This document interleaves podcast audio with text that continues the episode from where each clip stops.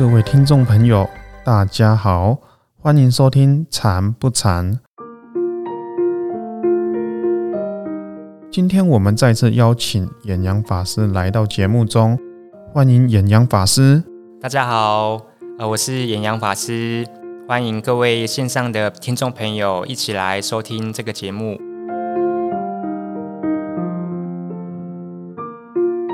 时间过得真快，转眼之间又到过年了。想起小的时候，阿嬷总是会提醒我们，过年有哪些禁忌要小心，不要触犯了。刚好有一位朋友就问到了有关禁忌的问题，我们就来听听是什么样的问题困扰了他呢？呃，阿弥陀佛，请问法师，啊，以前都觉得禅修。是不？诶，不是普通人可以做的，哎呀，是那个修行人在做的事情。但是呢，听了禅不禅这个单元之后呢，才发现和我原来的认知诶很不一样。那我我想问的是，是不是每一个人呃都可以禅修打坐呢？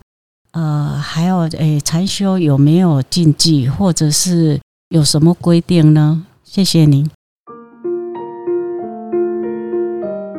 这个想法跟我一样。我以前在接触佛教或者是接触禅修之前，我对于打坐的印象都是有一个老老的，然后留着那个白胡子的那个老人家坐在那里，感觉好像很神圣、很厉害这样子，都觉得这是一种高深的象征，这样子好像是一定要出家或者是变成。很厉害的人，他才会打坐这样。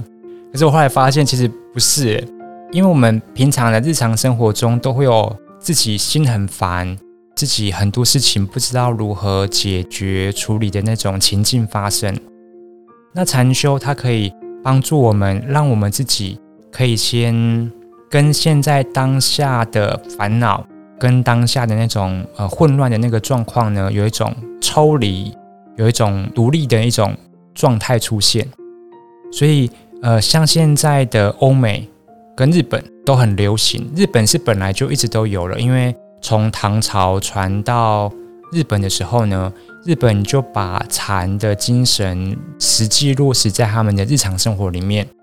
所以会在日剧或者是一些呃节目里面会看到他们会有什么呃插花禅，会有什么呃射箭禅。他们后来把那个禅变成是道，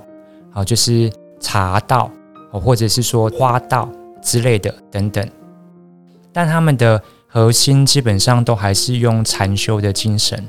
那在欧美呢，呃，最近很流行正念减压，就是正念的一个方式，这样，因为他们发现自己呃能够自己有一个情境，呃，有一个时段。让自己单纯的坐着，而不是单纯的在跟随自己的念头过生活的这种身心状况呢，会对他们的疾病、对他们的呃心情会改善，甚至是借由打坐的这个姿势，它会调整自己呃身体的机能，让身体变得更好。所以现在的欧美也蛮流行呃正念的方法，它其实也是。呃，传统禅修方法截取一些内容，然后发展成的另外一支的流派。所以基本上禅修不是只有高僧或者那种很厉害的人才会有的一种修行方式，也不是单纯是只限于出家人，而是说所有的人他都很适合，特别是很适合我们现代的人，因为我们现代的环境很富裕。但是相对的，我们的身心要面临的挑战也特别多，所以禅修是真的很适合我们现代的人。那现代的人练习禅修的时候，有没有什么禁忌或者是规则？呃，基本上是还好诶，像是小朋友或青年或者是儿童坐着不动，对他们来讲是一个考验。所以对他们来说，他们的问题就是在于时间没有办法太长，所以可能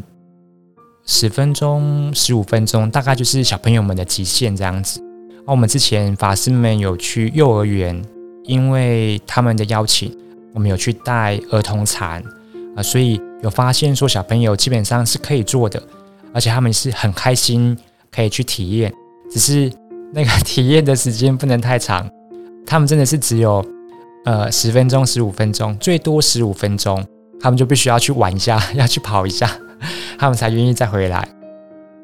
但是借由这种。打坐的练习对小朋友、对学生来说，他们会比较能够沉淀下来，好好的在他们学习的呃环境，所以他们的成绩跟理解力呃基本上都可以透过禅修有蛮好的成长。这个是呃小朋友、青少年的部分。那比较年长的老人家呢，基本上就变成是要看现在的身体的状况了，因为呃年纪比较大的。筋骨通常都比较僵硬一些，是不是还能够盘腿就不一定了。所以等于是说，坐姿的部分不一定是要盘腿坐，呃，也可以利用椅子，因为我们以在教坐姿的时候也有正襟危坐，而是可以运用的。所以年老的人也很适合禅修的方法，只是说坐姿的部分必须要视他的呃身体的状况去做适合的调整。那另外是有一些呃疾病的部分，基本上都不是什么太大的问题。譬如说，呃，像是呃脊椎的椎间盘突出，或者是说骨刺，基本上是可以打坐的。只是在坐的时候呢，那个坐姿必须要稍微调整一下，必须要特别的照顾一下。因为我们在打坐的时候啊，我们的呃双脚是盘起来的。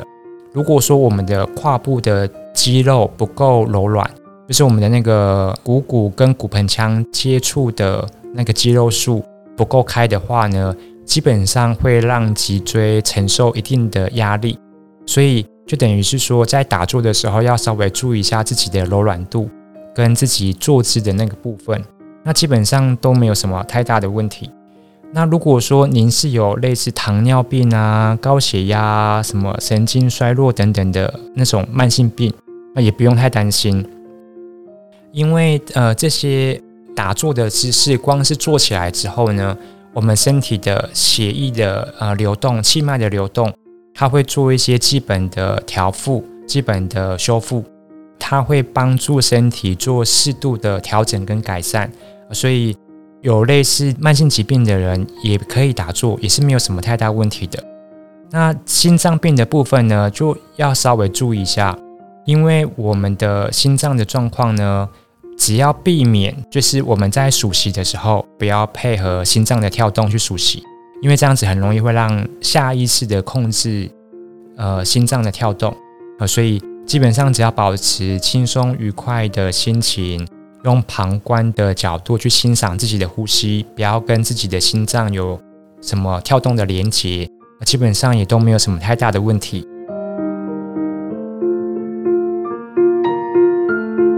那有的人是孕妇，其实孕妇打坐是很适合的哦，因为我们在打坐的时候啊，基本上也是在进行一种胎教。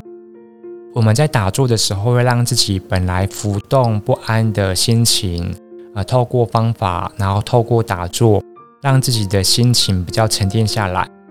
当妈妈的身心是安定平稳的时候呢，她也会直接带给胎儿很明显的影响啊。所以这个是一种胎教，只是说我们在打坐的时候，通常都是坐着，坐在地板上。所以孕妇需要注意的事情是说，当他们打坐结束要站起来。或者是说，正要下去打坐的时候，要稍微注意一下自己的移动的那个过程。我的印象是，蛮多的人他在结婚之后怀孕，他就继续打坐，所以还是没有问题的。甚至是有人在临盆前，他都还在打坐，呃，所以对于打坐的部分，孕妇是不用太担心的。简单来说，就是。从小啊到年长都很适合打坐。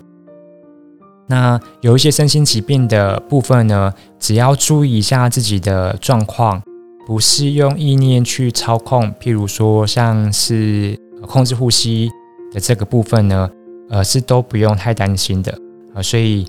不管是什么样的疾病，或者是说年龄层，都是适合打坐的。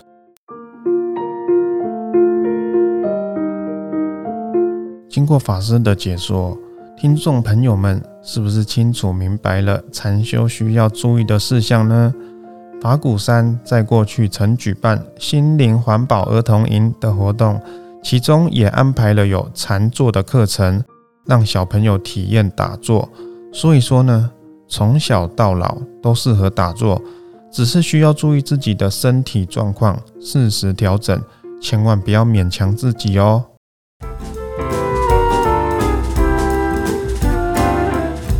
今天的节目就到这里了。如果您在禅修打坐的过程中也有相关的问题，或者是想对禅修有更深入的了解，欢迎写信到法鼓山全球资讯网，或者在法鼓山官方粉丝专业私讯给我们。欢迎推荐我们的节目给您的家人、好朋友一起来收听。我们的节目在 Apple Podcasts、Google Podcasts。Sound、Spotify、KKBox 等平台都可以收听得到哦。祝福大家，我们下周见。